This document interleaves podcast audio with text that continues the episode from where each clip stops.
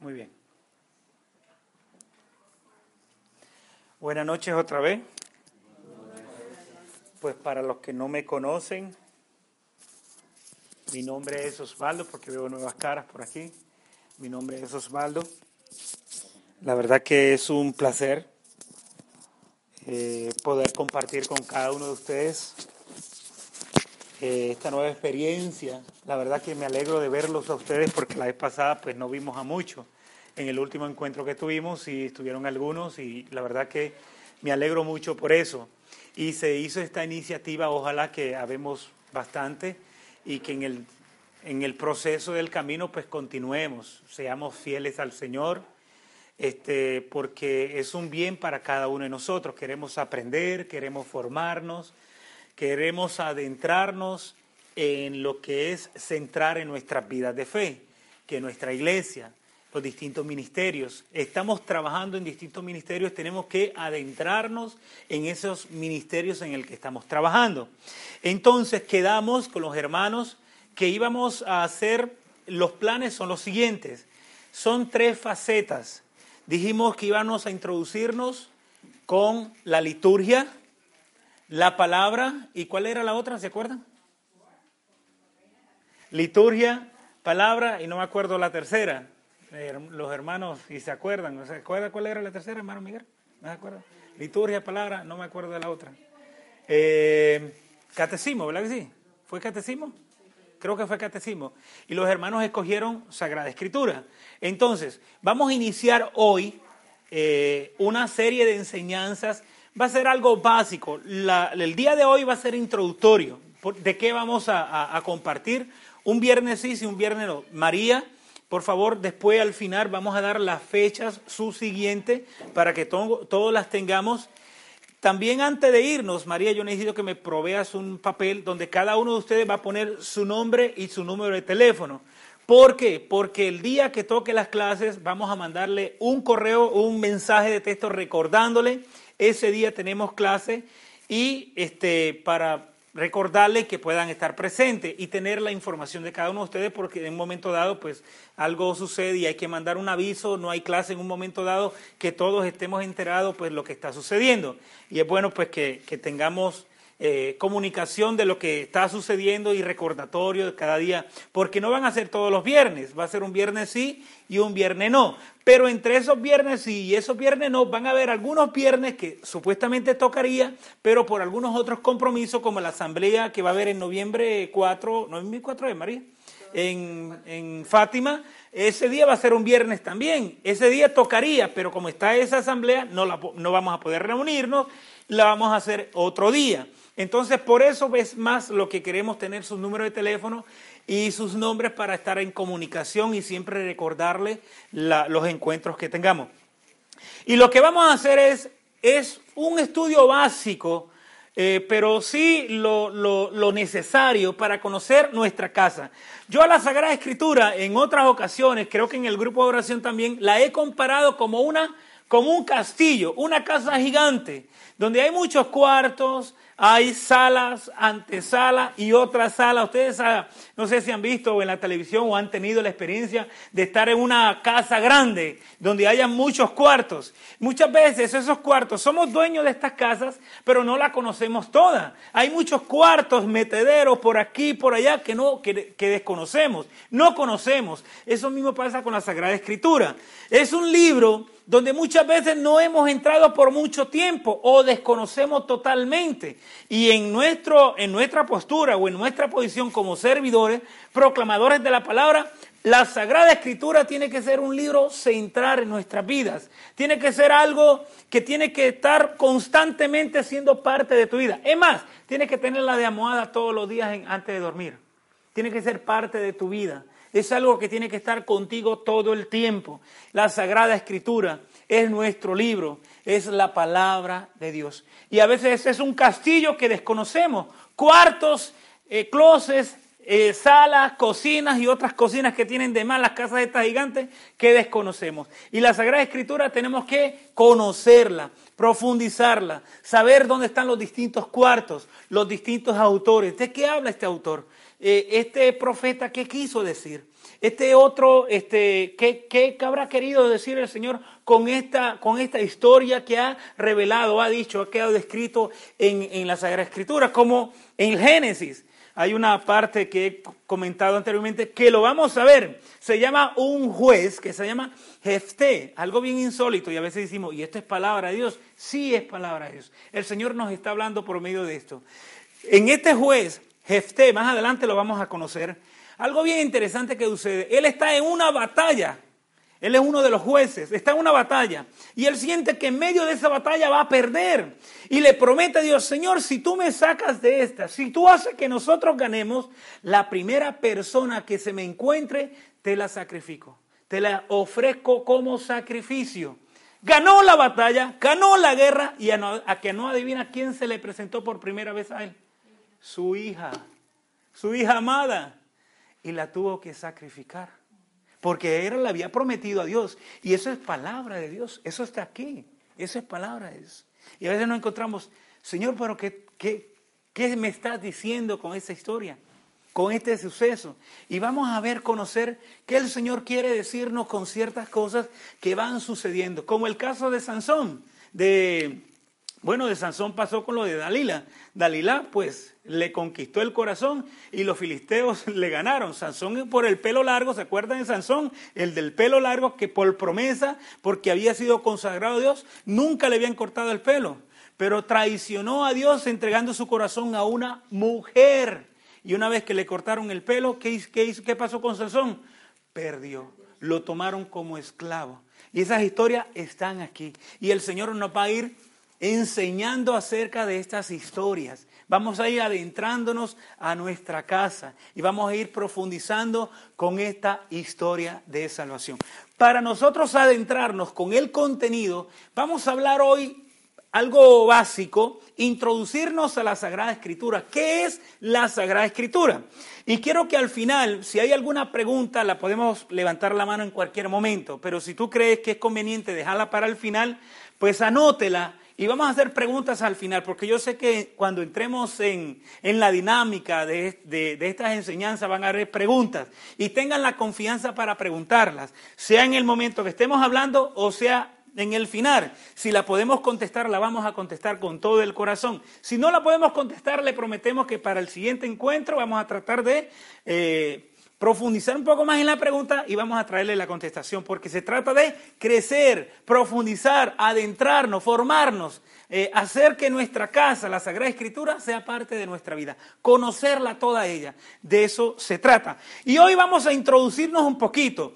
Después en las clases subsiguientes vamos a ir paso por paso, libro por libro, conociendo esta nuestra casa, esta nuestra historia de salvación. Vamos a ir profundizando en la Sagrada Escritura y vamos viendo estos personajes que resaltan en la Sagrada Escritura, en estos, en, en estos autores que van dando detalles es cómo Dios fue obrando con aquel pueblo de Israel, con el, el, antiguo pacto. Y vamos a ver cómo termina esta gran historia de salvación en Jesucristo. Y lo que vamos a ir haciendo es, después más adelantito, voy a entregarles algunas Biblias. No sé ustedes si trajeron Biblias sus Biblias. Es importante que traigamos la Biblia, un cuaderno para anotar la Biblia porque vamos a estar introduciéndonos en ella. Vamos a estar leyendo textos bíblicos que nos van a ir ayudando un poquito a comprender sobre esta historia de salvación. Lo que vamos a hacer ahora es introducirnos qué es la Sagrada Escritura. El libro en sí, de dónde proviene, en qué idioma fueron escritos originalmente, algunos podemos saberlo, pero de momento algunos no lo sabemos. Y es bueno entonces introducirnos, conocerlo. No fue escrito originalmente en español, fue escrito en un idioma que nosotros ni por encima vamos a conocer tal vez, tal vez no vamos a conocer, pero gracias a otros que sí lo conocieron, pues se hicieron las traducciones que hoy tenemos y por eso podemos nosotros conocer la palabra de Dios. Entonces, vamos introduciéndonos un poquito en lo que es la, eh, la Sagrada Escritura. Y vamos a iniciar. ¿Qué significa entonces la palabra Biblia? La palabra Biblia viene del griego y es un plural que significa biblos. La palabra Biblia significa biblos, es una palabra plural que significa los libros. La Sagrada Escritura es un conjunto de libros.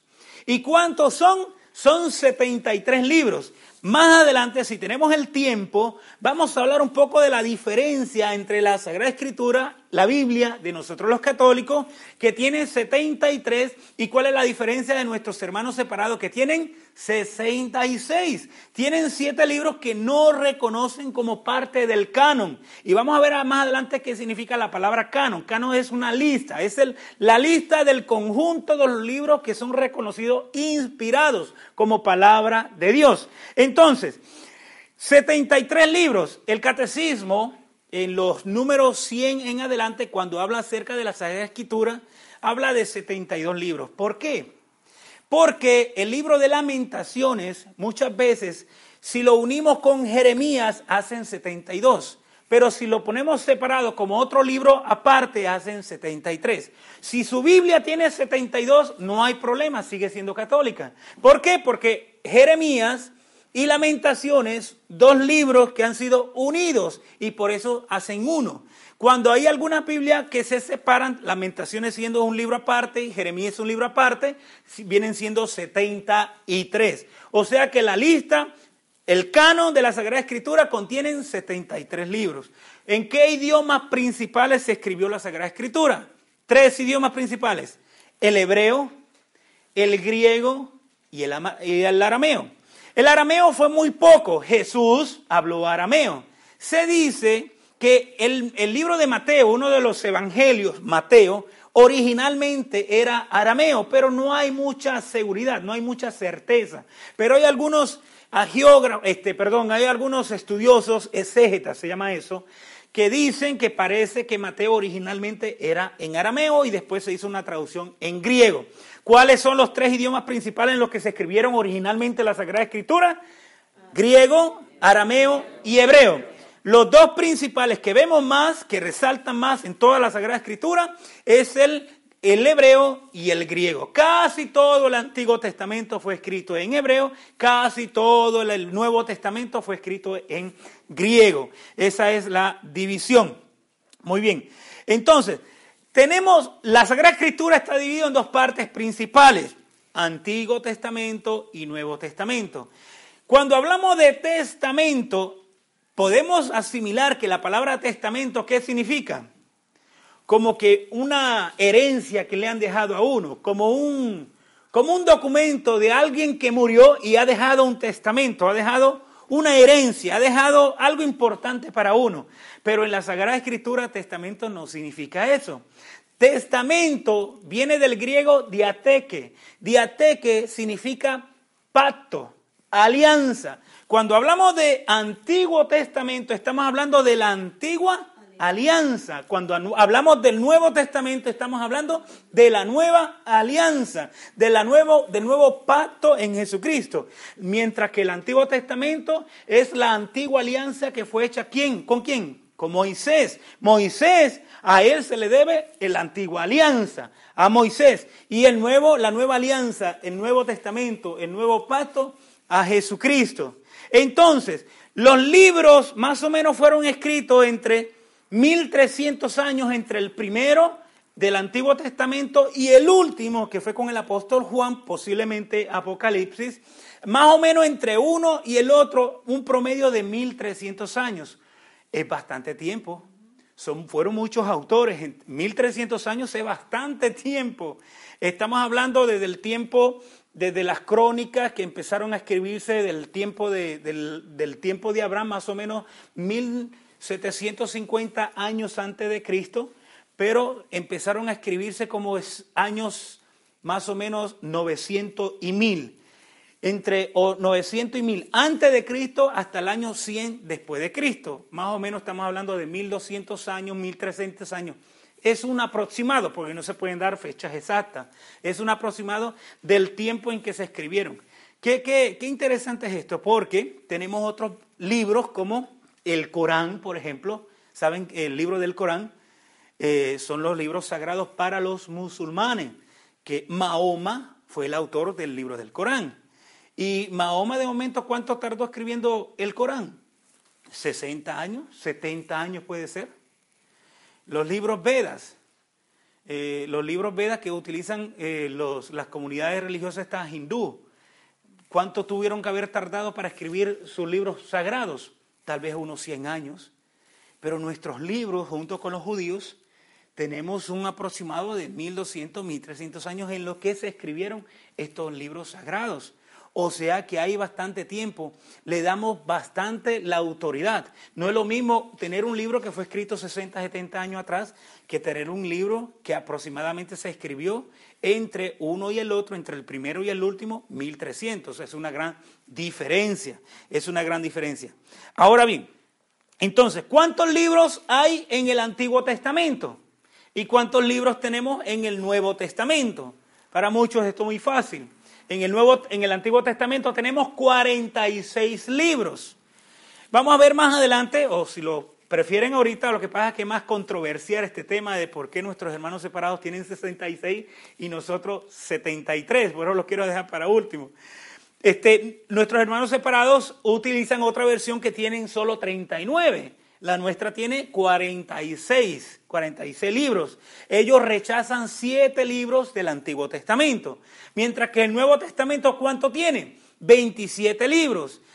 Los 27 libros para ellos sí todos son aceptados. Aunque para cuando vino este gran personaje de Martín Lutero, que fue el gran reformador de la, este, de la reforma protestante para el final del siglo XVI, mejor dicho, a principios del siglo XVI, pero de ahí comenzó la gran división de la iglesia, de la iglesia cristiana.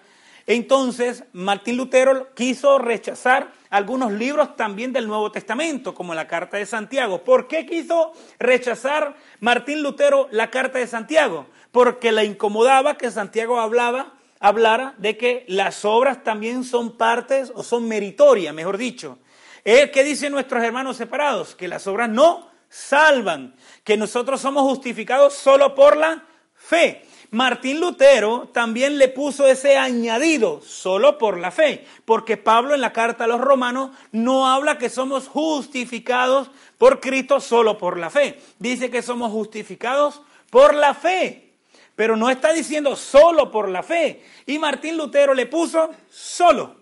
Y entonces nuestros hermanos separados se agarran de ese añadido de solo por la fe.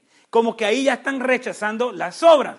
Y la carta a los Santiagos, la carta de Santiago, habla precisamente que son meritorias las obras.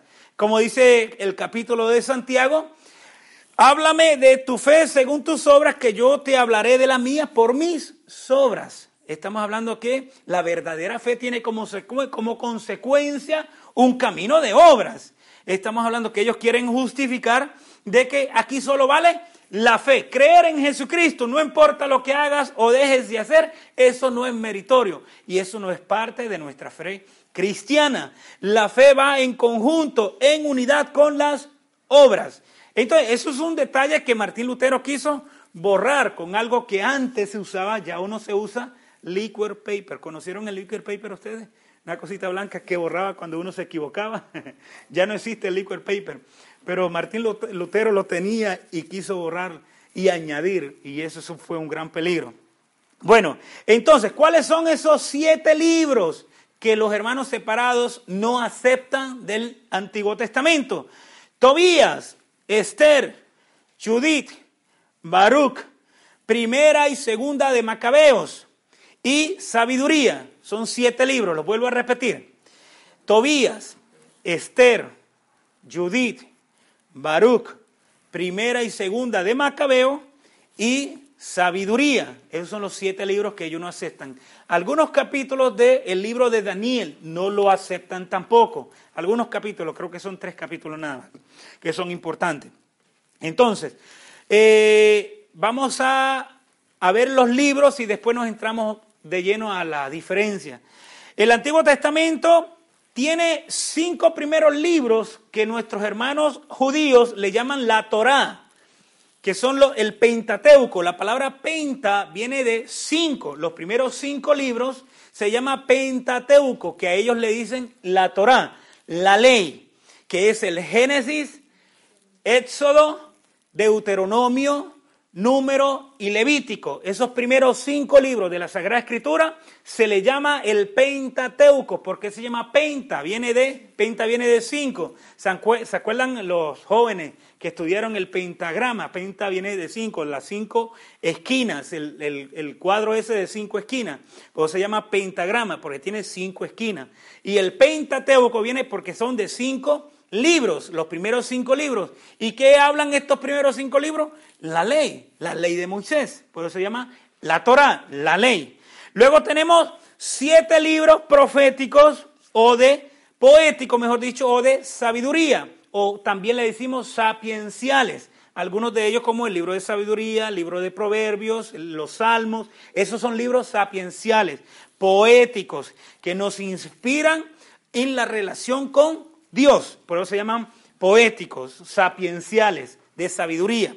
Luego tenemos 18 libros proféticos. Estamos dándole la división del Antiguo Testamento. Primero tenemos los primeros cinco libros que se llaman la Torá, la ley. Son pura ley que tenemos en esos primeros cinco libros. Luego tenemos los siete libros sapienciales, que son de sabiduría. Luego tenemos 18 libros que son los proféticos. Ahora, de esos 18 libros, 10 pertenecen a los profetas mayores y 8 pertenecen a los profetas menores. Cuando nosotros nos estemos introduciendo en cada uno de estos libros, nos vamos a admirar cada día más con la belleza de estos profetas.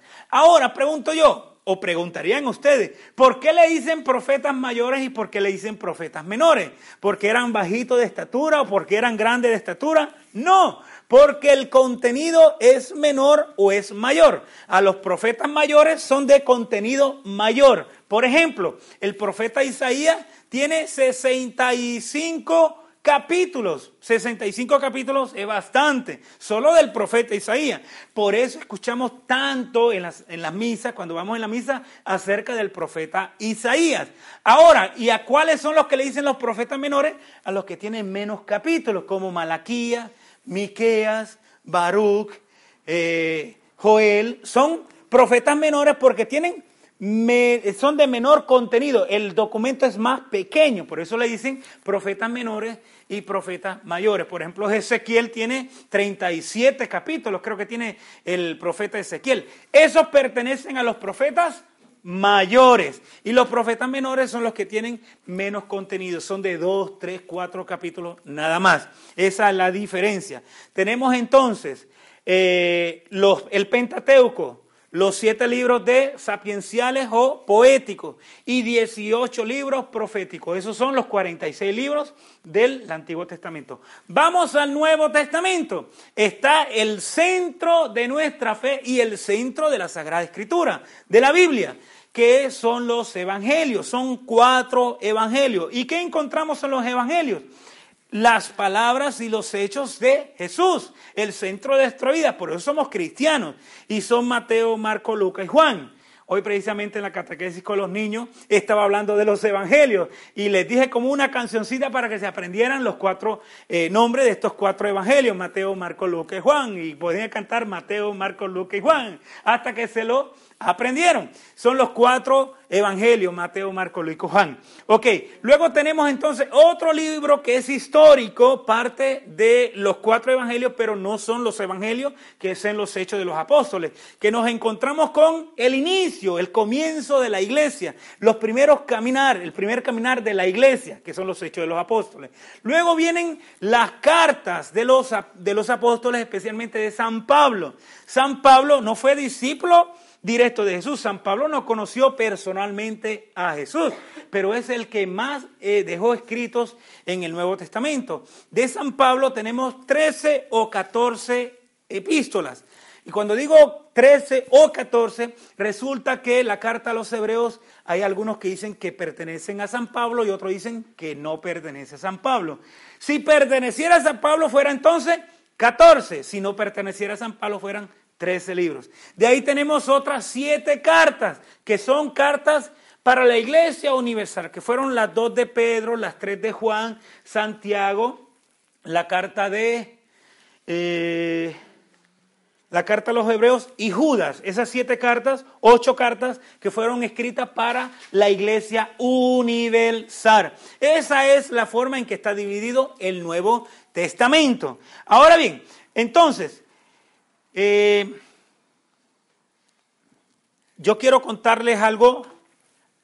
Por ejemplo, no sé si tenemos experiencia leyendo la Sagrada Escritura, para los que tienen más experiencia leyendo la Sagrada Escritura. ¿Ustedes tienen alguna noción de que alguno de los autores mencione, por ejemplo, algún otro libro de la Sagrada Escritura? Por ejemplo, en el Nuevo Testamento encontramos eso. Como dice en los Salmos, dice tal cosa o tal otra cosa. Como dice la Sagrada Escritura, quien hace eso más es San Pablo. Como dice la Sagrada Escritura, que se dijo esto, se dijo lo otro. El mismo Jesús dice, la ley decía esto, mas yo hoy digo esto. Por ejemplo, con referente al matrimonio. Antes se permitía la ley de, este, del divorcio, la ley del divorcio. Pero ahora ya no se permite en el sentido porque ustedes eran de corazón torcido, decía Jesús. Pero Jesús habla de la palabra, pero hay algo bien interesante. Jesús nos dice, en el profeta Isaías capítulo 3 versos 14 dice esto, dice el otro. ¿Ustedes han visto eso? No, se han escuchado que se menciona a otros autores mencionando parte de la Sagrada Escritura, pero no menciona ni el libro, ni menciona ni el capítulo, ni menciona el versículo. ¿Por qué? Porque resulta que hasta el siglo XIII se divide la, Sagrada Escritura en capítulos y en versículos. Anteriormente, cada uno de los libros no estaban divididos ni en capítulos ni en versículos. El, el, siglo, del siglo XIII en adelante hay un arzobispo de Canterbury, Inglaterra, que se llama Esteban Lanton.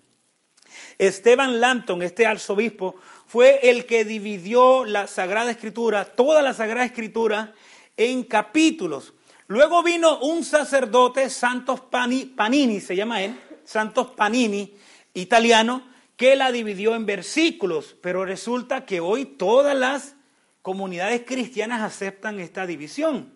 Eso a veces, yo a veces me pregunto, cuando viene un hermano separado, bueno, usted que tiene tanto conocimiento acerca de la Sagrada Escritura, ¿cuándo se dividió en capítulos y en versículos? Nadie me puede contestar cómo fue la Iglesia Católica. Si tú entras en el Internet y buscas cómo se dividió los capítulos y versículos de la Sagrada Escritura, te vas a caer con la gran sorpresa que un arzobispo católico, el que la dividió en capítulos, y un sacerdote católico, la que la dividió en versículos.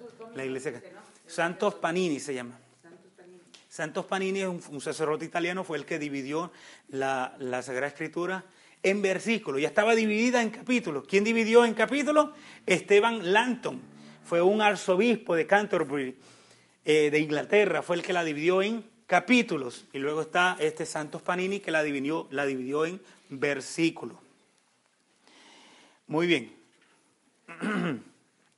Entonces, nombres dados a la Sagrada Escritura. Sagrada Escritura porque trata de cosas sagradas. Palabra de Dios en cuanto que es Dios quien nos habla por medio de ella. Le decimos libros de revelación porque Dios se da a conocer, se manifiesta al hombre. Son los distintos nombres que le damos a la Sagrada Escritura. Libros inspirados porque han sido inspirados por quién? Por el Espíritu Santo. Él es que la ha inspirado, es el que la ha escrito por medio de los agiógrafos. Esta palabra la vamos a ir mencionando más adelante. Agiógrafos son los autores, personas como nosotros que escribieron lo que Dios quiso que quedara escrito. Cuando hablamos de agiógrafos, no estamos hablando de que ellos quedaron en éxtasis y Dios le movía la mano como Dios quería que quedaran escritos. No, ellos escribieron desde sus culturas, desde sus entornos en los que ellos vivieron. Dios hizo una historia por medio de ellos en esos momentos de sus culturas. No estamos hablando que quedaron en estas y Dios les hizo escribir lo que ellos quisieron escribir. No, eso fue porque Dios inspiró sus corazones desde sus culturas. Por eso vemos estas historias como Jefté, vemos estas historias también como Sansón, como Salomón, que eh, Salomón dice que no hubo otro hombre más sabio que quien, que Salomón. Sin embargo, Salomón tenía 700 concubinas y 300 mujeres. El gran sabio Salomón. Y por eso era gran sabio. Decimos que es que Dios permitía la poligamia. No, no es que Dios permitía la poligamia, sino que en aquel momento existía la poligamia. Y Sansón lo que hacía era un contrato con las familias para evitar la guerra entre familias. Por ejemplo, mi familia era una familia bastante grande y hay otras familias ya que están en, peligro de que entren en, en contienda, que entren en guerra. ¿Qué hizo Salomón? Me voy a casar con una de estas familias para que haya paz entre estas dos fronteras. Eso es lo que hacía Salomón. Y encontraba otra familia y para que no hayan disputa entre esas otras familias que hacía Salomón, me caso también con aquella para que en estas dos familias, como ya tú perteneces a mi familia, yo pertenezco a la tuya, ya no me puedes tocar ni yo te puedo tocar. Entonces empezaba a haber paz entre las familias. Eso es lo que hacía Salomón. Por eso decía que tenían 700 concubinas y 300 mujeres. Era tremendo. No es que era mujeriego, es que hacía contrato con las familias. Entonces, Sagrada Escritura, porque tiene, contiene eh, palabra sagrada.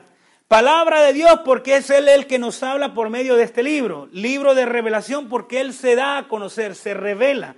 ¿Saben qué significa revelación? Revelación es algo que está oculto. Digamos que yo, aquí hay una cortina, una cortina y ustedes no me miran, pero yo estoy detrás de la cortina. Entonces, cuando Dios se revela, es Dios abre la cortina y se da a conocer. Eso significa revelación divina. Dios se da a conocer, da a conocer su plan de salvación. Eso es revelación divina. Entonces, libros sagrados porque fueron inspirados por el Espíritu Santo, esta es la que más me gusta. Carta de amor de parte de Dios. Porque la Sagrada Escritura, esta historia de salvación es una carta de amor de parte de Dios para ti y para mí. Donde Él se da a conocer cuánto ha amado al hombre carta de amor. Qué expresión más bonita. La Sagrada Escritura es una carta de amor. Entonces, ¿cuál es el contenido de la Biblia? La Biblia contiene la historia de nuestra salvación. Dios que se revela y se nos manifiesta como amigo, como padre, como padre de amor, padre de bondad, un padre de misericordia, que está dispuesto a perdonarnos constantemente, independientemente de nuestros descariamientos. Dios nos busca constantemente. Y miren cuál es la diferencia, que he hecho esta pregunta en otros grupos o en otras, otras conferencias, cuál es la diferencia entre las otras religiones no cristianas y nosotros los cristianos. ¿Cuál es la diferencia entre los judíos y los cristianos? ¿Cuál es la diferencia entre los musulmanes y los cristianos? ¿Cuál es la diferencia entre los hindú, el budismo y los cristianos? Que en los judíos, los musulmanes, el budismo, el hinduismo, te dicen lo que tú tienes que hacer para llegar a quién? A Dios. Y mientras que el cristianismo te dice lo que Dios ha hecho para él llegar a ti. Esa es la diferencia del cristianismo. Por eso somos cristianos, porque es Él el que ha hecho lo que Él ha hecho para que nosotros lo experimentáramos, nosotros tuviéramos ese encuentro con Él. Él se revela como el Dios que te ama. Mientras que las otras religiones te dicen lo que tú tienes que hacer. Tienes que hacer ayuno, tienes que orar cinco veces al día, tienes que hacer esto, tienes que hacer lo otro, tienes que hacer... Y el cristianismo te dice no tienes que hacer nada porque Él lo ha hecho todo ya por ti. Él simplemente ha abierto la cortina, se ha dado a conocer como un Dios que te ama. Eso es el cristianismo. Esa es la diferencia entre nosotros los cristianos y los que no son cristianos. Entonces, la Biblia contiene la relación del plan salvífico de Dios sobre los hombres. Es la encarnación del Hijo de Dios que ha tomado nuestra carne. Ese ha sido el gran misterio de nuestra fe. ¿Cómo es que Dios ha dejado el cielo para tomar de nuestra carne, de hacerse uno de nosotros? Eso es lo más insólito. ¿Cómo es el, el, Dios Todopoderoso, el Dios creador del cielo y de la tierra, se ha hecho uno de nosotros, se ha tomado de nuestra carne como plan de salvación? Eso lo encontramos en la Sagrada Escritura. Cristo es el centro de toda la Sagrada Escritura. El plan salvífico de Dios se consuma con la vida, pasión, muerte y resurrección de Cristo. El concepto de la Pascua. La Pascua se resume en esas cuatro palabras. Pasión, muerte, resurrección y ascensión de Cristo al cielo. Con la muerte de Cristo son perdonados nuestros pecados. con la resurrección de Cristo se nos concede la gracia para no volver a pecar. ¿De qué me vale? Por eso tenemos tantas contradicciones en el camino y cuántas personas nos encontramos rechazando rotundamente la resurrección de Cristo. Porque no mira que entonces de qué valió la muerte de Cristo si Cristo no resucitó. ¿Qué dice San Pablo? Vana es nuestra fe si Cristo no ha resucitado. ¿Por qué? Porque Cristo ha perdonado nuestros pecados en la cruz, pero en su resurrección nos concede la gracia para no volver a pecar. Eso es parte de nuestra fe y esa es la esencia de nuestra fe. ¿Por qué celebramos la Eucaristía? Porque en la Eucaristía está el signo de la alianza de Dios con cada uno de nosotros. La muerte de Cristo, pero la resurrección de Cristo, que da la vida por ti, pero también te concede la gracia para que no vuelvas a pecar. Esa es la esencia de nuestra fe y eso es lo que contiene la Sagrada Escritura. Entonces, ¿cuál no es el contenido ¿Cuál es, no es el contenido de la Biblia? Porque a veces queremos buscarle a la Biblia lo que no tiene. Primero, no es un manual de ciencias naturales. Hay una expresión de San Agustín que la Sagrada Escritura te dicen cómo son el cielo. No te dice cómo se va al cielo, te dice, no te dice cómo son el cielo, sino te dice cómo se va al cielo. Esa es la expresión de San Agustín. Mientras que a veces, ¿por qué la Biblia no dice cuántos planetas tenemos allá arriba? ¿Cuántos soles tenemos? Porque la Biblia no es un libro de ciencia.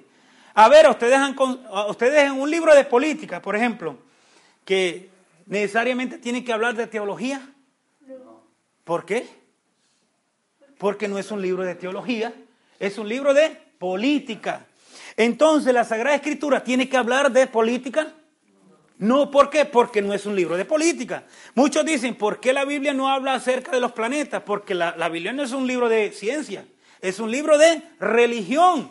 Nos dicen cómo se va al cielo, no nos dice cómo son los cielos. Porque como, diciéndonos cómo son los cielos, no nos salvamos. Pero si nos dice cómo se va al cielo, sí nos podemos salvar. Y ese es el contenido de la Biblia. Entonces la Biblia no nos habla de ciencias naturales. La Biblia no nos habla dice, ni es un tratado de filosofía, el que se habla de naturaleza, de humanismo. La Biblia no es eso. La Biblia tiene un contenido de salvación. Eso es lo que tiene la Biblia. Entonces el propósito de la Biblia es un propósito religioso, no seglar. Religioso, no seglar. Primero, la Biblia es un libro de historia religiosa, específicamente la historia de salvación. Segundo, la historia de salvación se presenta diferentes relatos que de alguna forma nos ayudan a comprender el por qué el hombre reacciona así. Fíjate lo que está diciendo. A veces nosotros tenemos reacciones que no comprendemos por qué soy así. La Sagrada Escritura nos revela el por qué soy así. Porque hay una condición de pecado que ha estado en mi vida. Una vez les he comentado, esto es tan fácil de entender, pero de momento nos puede dar luz. ¿Qué es el pecado original? Porque se habla de una condición del hombre que a veces no entendemos. No entendemos por qué soy así. A veces nosotros nos encontramos con personas que tienen un carácter, ay Dios mío, pero la misma persona reconoce que ha tratado de cambiar y a veces no cambia, que son así. Eso es una condición por naturaleza que arrastramos. ¿Y qué es el pecado original? El pecado original no es algo que cuando tú naces viene contigo. Porque hay personas que dicen, yo qué culpa tengo de Adán y Eva que pecaron allá. Claro que tú no tienes culpa.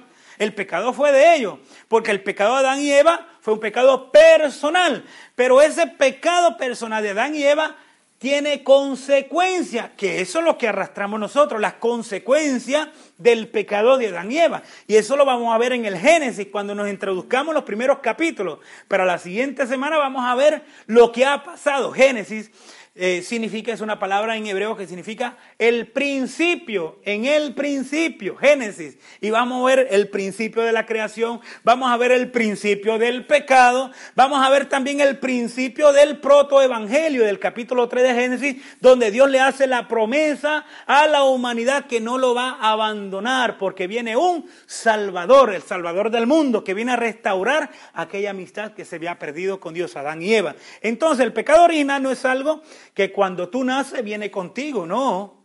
El pecado original es algo que cuando tú naces te hace falta, ¿Qué fue lo que perdió Adán y Eva en el paraíso?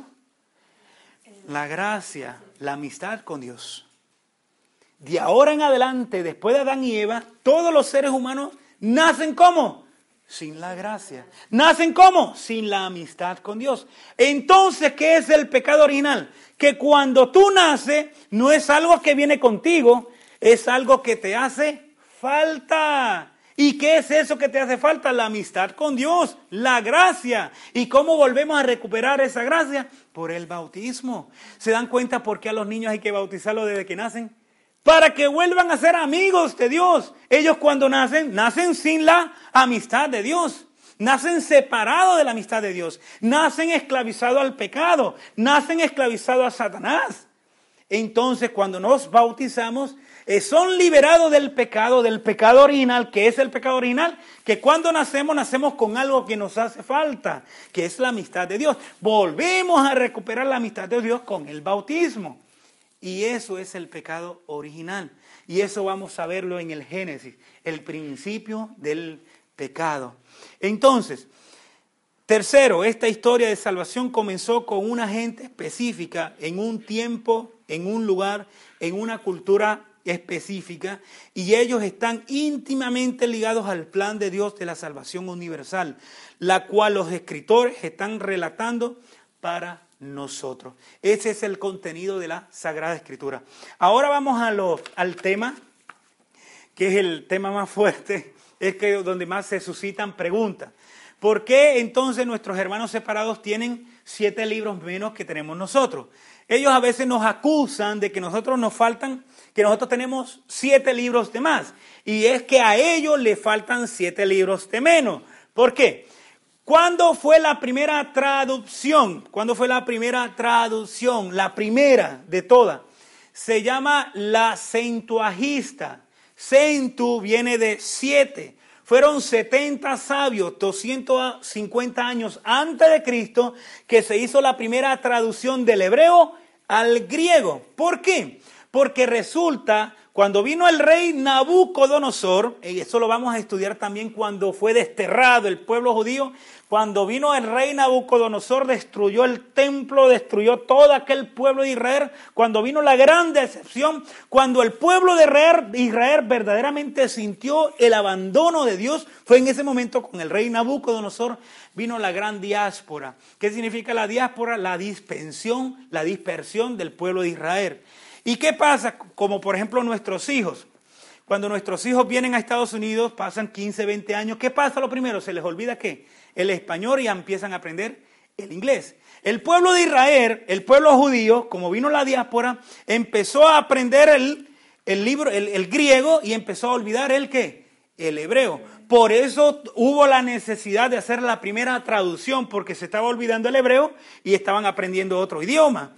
Entonces, que fue el, griego. Y esa fue la primera traducción, que fue la traducción centuagista, que fue del hebreo al griego. Después de eso vino otra traducción en el siglo IV por un santo, Santo Jerónimo, San Jerónimo, que hizo otra traducción del hebreo y del hebreo del griego al latín. Fue la primera traducción después de aquella centuagista al latín. Y esa la conocemos como la Vulgata. Y esa todavía está actualmente en manos de la iglesia. Todavía quedan muchas copias acerca de la Vulgata. Y después de la Vulgata vinieron otras traducciones. Ok. ¿Por qué los hermanos separados dicen que nosotros tenemos de más siete libros? Resulta que hubieron unos judíos que se llaman los masoretas en, estos, en el siglo 7 octavo de nuestra era después de Cristo, ustedes saben que la palabra Yahvet, el tetragramatón, eso lo vamos a ver en el Éxodo capítulo 3, vamos a ver el tetragramatón. ¿Qué es el tetragramatón? Tetra viene de cuatro, son las cuatro consonantes. El hebreo no tenía vocales, el hebreo era solo consonantes, no tenía vocales. Entonces, el tetragramatón son las cuatro consonantes del libro del nombre de Javet, que es la, la YH, eh, no me acuerdo las otras dos, pero ustedes saben de qué estoy hablando. El tetragramatón son las cuatro consonantes del nombre de Javet, el nombre de Dios, Javet. ¿Qué vinieron a hacer los masoretas? Le pusieron en medio, entre medio de esas consonantes vocales. ¿Cómo le decían? El pueblo de Israel le llamaba a Dios en vez de Yahvé porque ellos no querían pronunciar el nombre de Yahvé por miedo de que lo profanaran los paganos. Los paganos. Entonces dejaron de pronunciar el nombre. ¿Y qué hicieron los masoretas? Le pusieron las vocales entre medio de las consonantes. Adonai, las palabras, las vocales Adonai se las pusieron a la consonante de nombre de Yahvé. Y de ahí vino Jehová.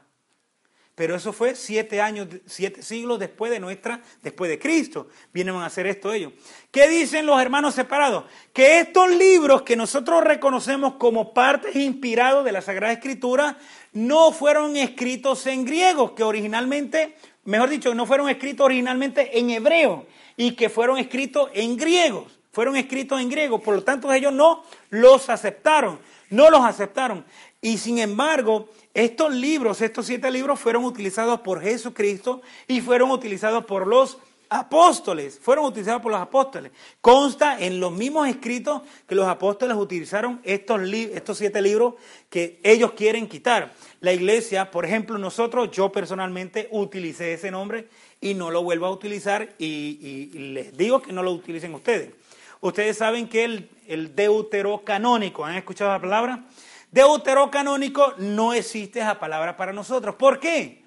Porque para nosotros no existe una segunda lista. Deuterocanónico significa una segunda lista, segunda lista. Y para nosotros no ha existido ninguna segunda lista nunca. Siempre ha habido una sola lista. En el siglo IV, en, el, en los concilios de, de Hipona y Cartago, ahí fueron donde la iglesia definió los 73 libros que tenemos hoy. Del, del siglo IV es esto, imagínate. Entonces vinieron los hermanos separados, no lo quisieron aceptar. ¿Por qué? Porque no fueron escritos originalmente en qué? En hebreo. Porque ellos dicen, si no son escritos en hebreo, no son considerados por escritos palabra de Dios. Los, los judíos no los quieren aceptar también por eso. O sea que no quieren aceptar los que, libros que fueron escritos también, aunque fueron escritos en griego, pero era palabra de Dios. ¿Por qué? El mismo Jesucristo y los apóstoles utilizaron y lo consideraron como palabra de Dios. Y ese es el, problema que hay entre los hermanos separados y nosotros los católicos que no quieren aceptar estos libros. Eh, no sé si hay alguna pregunta hasta ahorita o... ¿Quién dice yo? Eh, Miguel, diga. Eh, usted habla de las, de las traducciones, ¿eh? Primero fue la traducción ahí, pero digámosle, la persona que lo tradució tal se rigió tal como está, porque digámosle, le puede traducir la manera como yo lo puedo pensarlo hacerlo, tal no como estaba escrito ahí. Por eso ha habido mucha dificultad eh, con la traducción que hizo Jerónimo, San Jerónimo, del, del, del, del, hebreo y el griego al latín, que fue la primera traducción que se hizo.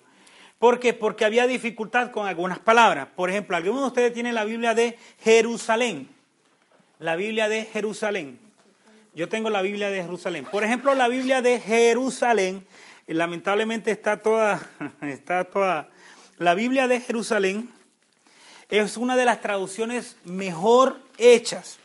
¿Por qué? La Biblia de Jerusalén, disculpen cómo la tengo, pero es porque es parte de mi vida.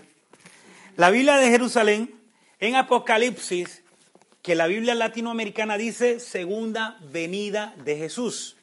Y la Biblia de Jerusalén dice parusía. Parusía es una palabra en griego. ¿Qué pasa? No hubo una palabra correcta para traducir parusía. ¿Y qué hizo la, la Biblia de Jerusalén? Decidió dejarla como parusía para que nosotros entendiéramos que parusía es una palabra que significa segunda venida de Jesús, pero no están tan de acuerdo exactamente segunda venida de Jesús. Entonces, por eso ellos, la, de Jerusalén la dejó como parusía. ¿Y qué pasa con las otras traducciones? Qué bueno que me pregunte, porque la Biblia latinoamericana, como la Biblia Dios habla hoy y otras traducciones, son interpretaciones del original mientras que la Biblia de Jerusalén es traducción de la original. ¿Qué significa que es traducción de la original? Que traduce exactamente el original, mientras que esta Biblia de latinoamericana, Dios habla hoy, interpreta el contenido original. Por eso están esos cambios. Y a veces nos encontramos con distintas Biblias que dicen algo diferente.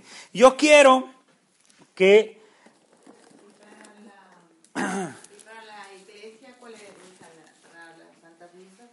¿Cómo? La, por ejemplo, el catecismo de la Iglesia Católica, todo el contenido de la Sagrada Escritura lo ha sacado de la Biblia de Jerusalén, el catecismo. ¿Y para los evangeliarios que llevamos los domingos a la misa también de la Es una, por ejemplo, cada diócesis o cada comisión episcopal, por ejemplo, Estados Unidos tiene su propia comisión litúrgica, tiene una para todo Estados Unidos, una traducción, lo que quiero decir. o sea, para Sudamérica, o sea, puede ser otra. México, ¿ah?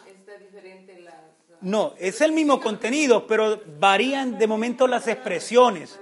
Las expresiones y las palabras pueden variar porque es una traducción diferente, una traducción diferente. Mientras que eh, eh, las distintas comisiones episcopales, por ejemplo en la de Estados Unidos, de momento puede tener una traducción general para todo el país de Estados Unidos, para todo el país, que de momento Latinoamérica eh, usa otro, Europa usa otro, España usa otro, entonces nosotros nos, nos, asumimos la que, la que nuestra comisión tiene para que nosotros utilicemos. Por eso los libros a veces varían. Cuando vamos al leccionario, hay un leccionario que habla o lo tiene de una forma y otro leccionario la tiene de otra forma. Yo traje esto para que lo ojeáramos. Esta es una Biblia, no es católica. ¿La han visto ustedes anteriormente? Traducción del Nuevo Mundo de las Santas Escrituras. Esta Biblia no es católica. Es más, yo no le llamo Biblia. ¿Por qué? Porque está mutilada. Hay un montón de palabras cambiadas, un montón, que no, no tenemos tiempo para entrar en detalles, un montón de palabras mutiladas. Y esta Biblia es la Biblia que usan nuestros hermanos separados, testigos de Jehová, las que andan tocando nuestras puertas. Y nosotros como católicos no nos enteramos que no es una Biblia. Está mutilada. ¿Qué significa mutilada? Cortadita en pedazos. Le han quitado muchas cosas. Por ejemplo, el Evangelio de Juan en nuestra Biblia dice que en el principio la palabra, el verbo era Dios. ¿Saben qué dice esta, este librito? Que era un Dios, le han añadido un y ya cambió todo. Ahí le estás quitando la divinidad a Jesús, porque estás diciéndome que habían habido muchos dioses. Y si tú le preguntas a un hermano testigo de Jehová, eso te dicen. No es que al principio, al principio éramos dioses. Eso te dicen, como ya no tienen más que decirte, te contestan eso. Referente a la Sagrada, a la, igual a la Reina Valera, que aquí tengo la traducción, la versión Reina Valera, cuando habla de la, esta es una de las ediciones de la Reina Valera, que esta es la que usan nuestros hermanos pentecostales y otras denominaciones. Los testigos no usan la Reina Valera, tienen su propia Biblia, porque la tienen, la tienen manipulada a su propio provecho. A lo que ellos van a predicar, a lo que ellos te van a decir, ellos tienen marcadita la sagrada, el libro de ellos con todo lo que... Te, mirá, aquí dice que Dios era menos, dice que el Padre era más que yo, dice referente a Jesús. Ve que Jesús y el Padre no eran lo mismo, ve que Jesús no era Dios. Ellos ya te la tienen marcada, ya te lo tienen todo bien manipulado. Y así tienen toda la Sagrada Escritura. Esta no es palabra de Dios. ¿Por qué? Porque está como dice el Apocalipsis, cuidado con aquel que le quita y le añada. Ese es reo de muerte. El Apocalipsis lo dice. Y nuestros hermanos separados, testigos de Jehová, le han quitado y le han añadido.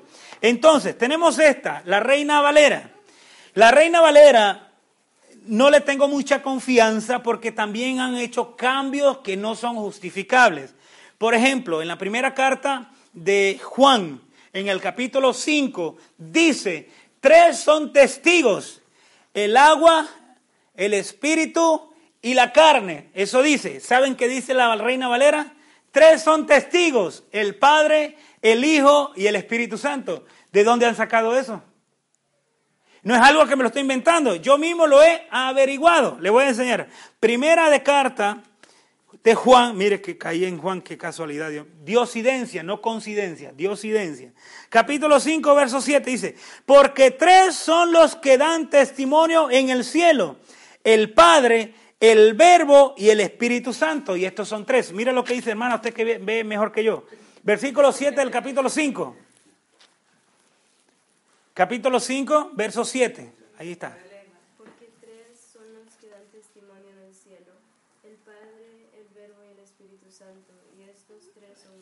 Busquen ustedes en la Biblia de ustedes, hermana, la primera carta de Juan, capítulo 5, verso 7. Primera de Juan, el primero que la encuentre, primera de Juan, capítulo 5, verso 7. Porque van a decir que yo estoy inventando.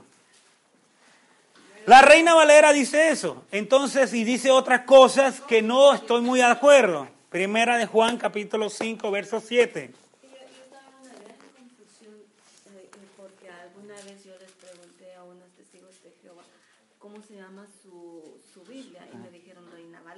No, le mintieron ahí. Entonces, yo, después que yo estaba escuchando al doctor Casanova, Él, hablaba de que él usaba la, Ellos sí usaban, los evangélicos de la rama pentecostal, ellos usan la Reina Valera. ¿La tiene? ¿Quién la tiene, hermano? Dígala.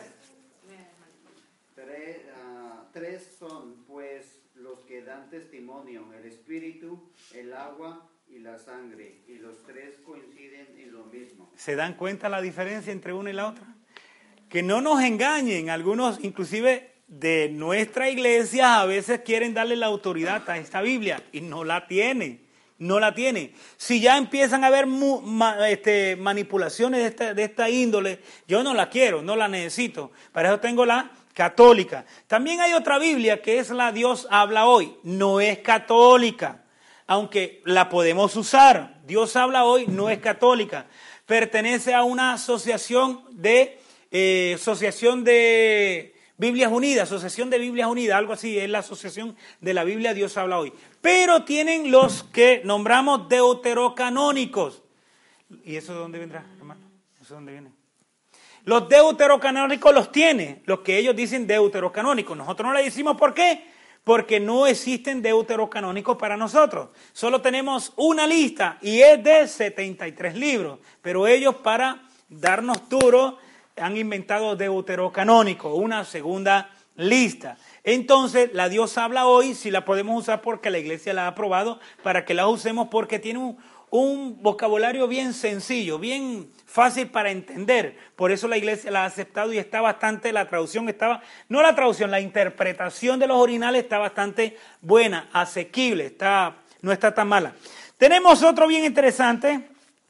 Esta es una versión del Nuevo Testamento, vida abundante, hermanos. Hay un montón de iglesias por ahí repartiendo estos libros, esta Biblia, vida abundante. ¿Por qué? Porque de sus corazones, ¿qué es lo que más sale? La vida en abundancia, el tener el dinero, la bendición, la victoria, porque Dios nos ha dado buen trabajo. Tenga, hermano, mil dólares aquí porque hemos sido bendecidos. Vienen de esta gente, vida abundante. Es una Biblia que están tirando por ahí con el contenido bien maquillado referente a la vida en abundancia.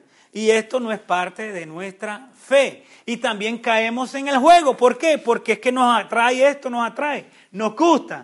Y muchos hermanos caen en el juego de, este, del sensacionalismo, se llama eso, o el emocionalismo. Hay que tener cuidado. El libro del Momón, ¿han escuchado este? Que utilizan los mormones. Ellos dicen que este libro es divino. A José Tesmi, aquí en Nueva York, en Estados Unidos, dice que tuvo una, una revelación por el ángel Nelly o Nevi, no sé cómo se llama, y que después que le reveló todo eso, escondió, se desapareció todo el contenido de, la, de lo que él había, eh, eh, había tenido como revelación. Y de ahí apareció el libro del mormón. Ellos consideran, los mormones, este libro como sagrado, inspirado por Dios. Entonces, ¿qué concluimos? Los testigos de Jehová, los mormones y las ciencias cristianas no son cristianos no hay nada que decir, no son cristianos. Te toca la puerta un testigo de Jehová o unos mormones, ¿se acuerdan que van de dos en dos en bicicleta o a pie de blanco y negro? Son mormones, tocando puertas y regalándole tu libro. ¿Y qué te dice? Hermano, tienes una necesidad, te ayudamos con algo, con eso te compran. Y en muchos hispanos caemos en ese jueguito. Necesitas comida, nosotros te traemos comida. Porque para ellos eso es hacer la caridad. Pero entre medio de la caridad está Satanás también metido buscando. Acuérdense que Satanás se viste de ángel de luz. De ángel de luz. Engañando también a muchos también con esa propuesta de hacerlo bueno, bueno y bonito. Y te atraen y te sacan de tu fe católica. Esto es bueno saberlo, identificarlo, porque ustedes son los que van a enseñar a los demás. Ustedes son los que van a aprender para poder evangelizar a los demás. Y si tú estás claro con esto, haces diferencia con esto, con esto, haces diferencia con lo demás y estás claro con tu, la Sagrada Escritura de la traducción de nuestra Iglesia Católica, tienes con claridad en tu mente, en tu corazón, lo que es realmente palabra de Dios. Yo no tengo más que decir, he dicho mucho, no sé ustedes si tienen alguna pregunta. Hablen ahora, callen para siempre. No, hablen ahora y si no hablan ahora, hablan el próximo encuentro. Diga, hermana. Yo he escuchado decir que eh, la interpretación de la Biblia es más entendible que la de Jerusalén. Más accesible en cuanto al contenido, es más accesible para tú entenderlo.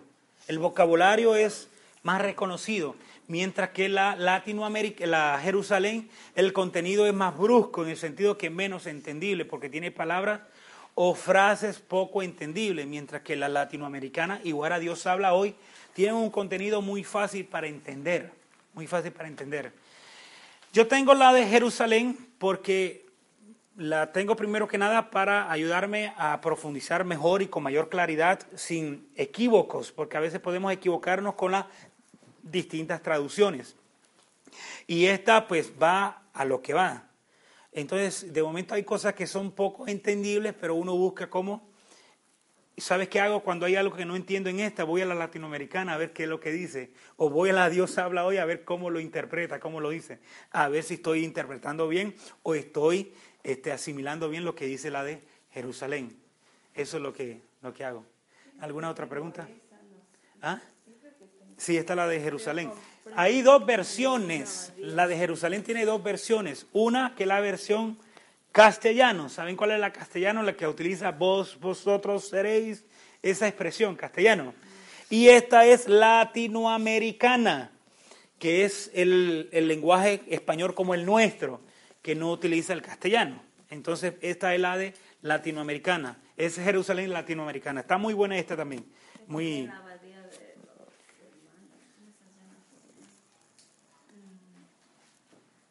Eso mismo. Entonces, bueno, hemos dado una introducción básica, vaga, muy sencilla, pero que a veces es necesario para eh, caminar firmes, con fundamentos, acerca de la Sagrada Escritura, de este libro sagrado, de la palabra de Dios. Ya el próximo encuentro vamos a comenzar con el Génesis. De lleno vamos a entrar con el Génesis. Vamos a ir profundizando qué Dios quiso eh, enseñarnos cuando Él, por inspiración de Él, le dejó a los agiógrafos, los autores de, de, de los escritos, los sucesos y los hechos, cómo Dios fue revelándose al hombre desde al principio. ¿Y cuál fue esta historia? ¿Cómo comenzó esta historia de nuestra salvación con el Génesis? Desde la creación, el principio del pecado, el principio de la promesa de salvación. Porque acuérdense en el capítulo 3 de Génesis, que lo vamos a ver, hay una gran promesa que le dice a la serpiente. Dice que la, la descendencia de la mujer vas a tratar de, de, morderle el cancañal, que es el talón del pie, vas a tratar de morderle, pero no le vas a poder hacer daño, porque esa descendencia aplastará tu cabeza. Y es Jesucristo, es la promesa cumplida en el Mesías, que aplasta la cabeza de Satanás, que fue quien engañó a Adán y Eva en el paraíso.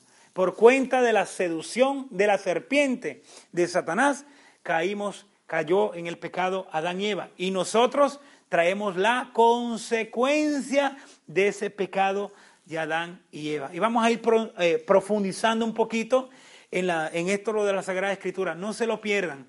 Vamos a tratar de ser perseverantes, porque yo sé que va a ser, eh, va a ser provechoso para cada uno de nosotros profundizar en la Sagrada Escritura y adentrarnos en la palabra de Dios. Si no hay nada más que decir, preguntar, una pequeña oración para irnos.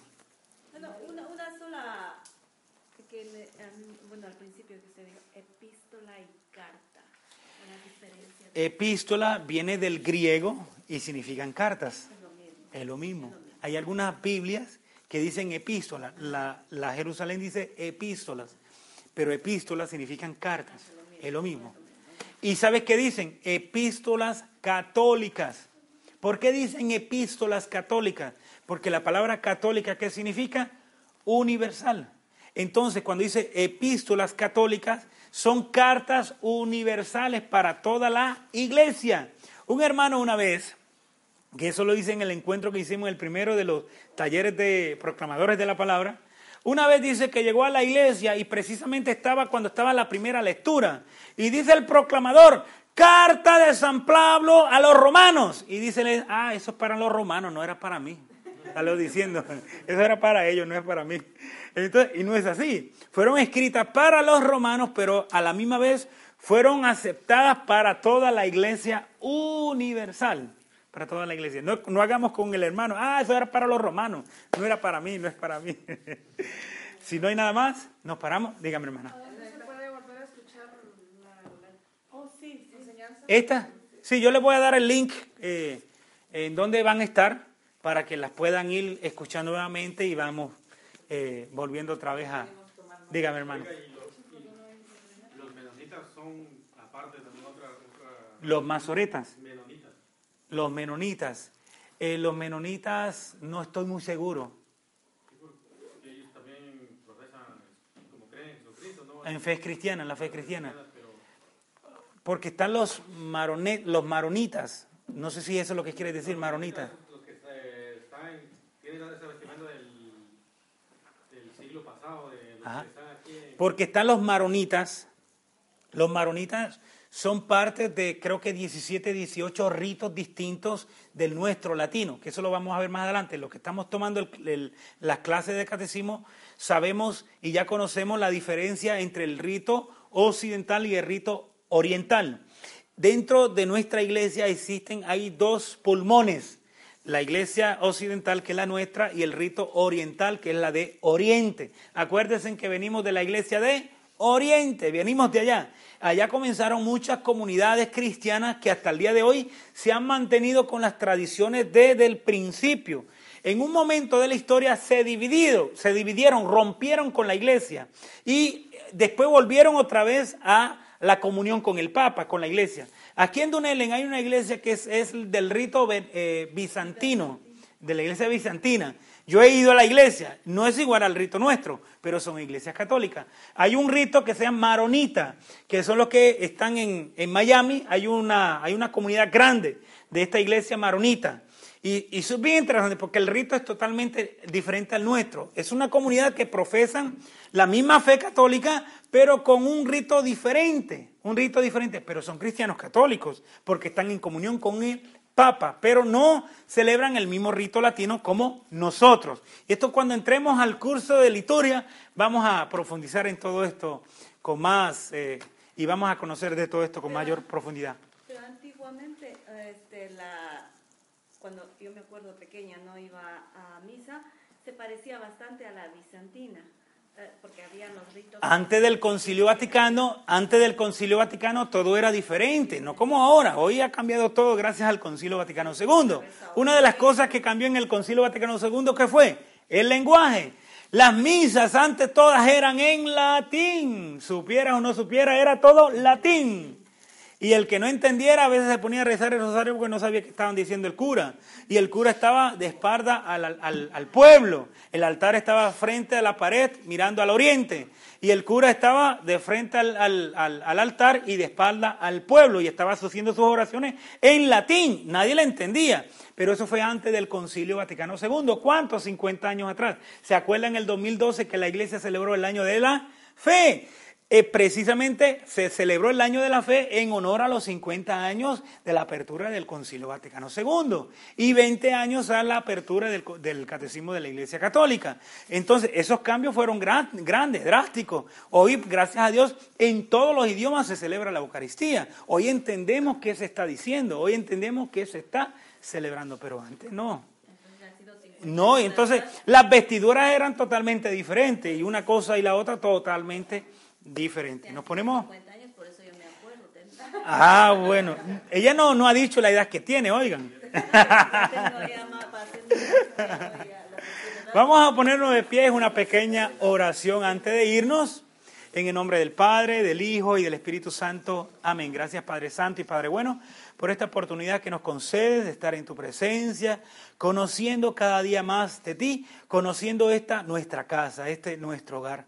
Te pedimos que ilumine nuestra mente y nuestro corazón para hacerte fiel, continuar viniendo para seguir escuchando, aprendiendo, formándonos, creciendo, madurando en nuestra fe, conociendo cada día más, ti, más de ti, conociendo cada día más de esta sagrada escritura, de esta tu palabra santa, viva, que ha calado en nuestros corazones, que ella hace y se forma en ella para hacer de nosotros hijos verdaderos tuyos, discípulos de Cristo.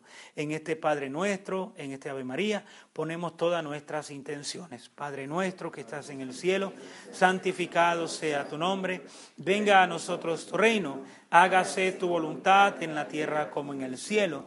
Danos hoy nuestro pan de cada día, perdona nuestras ofensas como también nosotros perdonamos a los que nos ofenden. No nos dejes caer en la tentación y líbranos del mal. Amén. Dios te salve María, llena eres de gracia, el Señor es contigo. Bendita tú eres entre todas las mujeres y bendito es el fruto de tu vientre Jesús. Santa María, Madre de Dios, ruega por nosotros pecadores, ahora y en la hora de nuestra muerte. Amén. Gloria al Padre, al Hijo y al Espíritu Santo, como era en el principio, ahora y siempre, por los siglos de los siglos. Amén. Continuamos en el nombre del Padre, del Hijo y del Espíritu Santo. Feliz noche para todos, buen fin de semana. hermana, de las fechas, las fechas.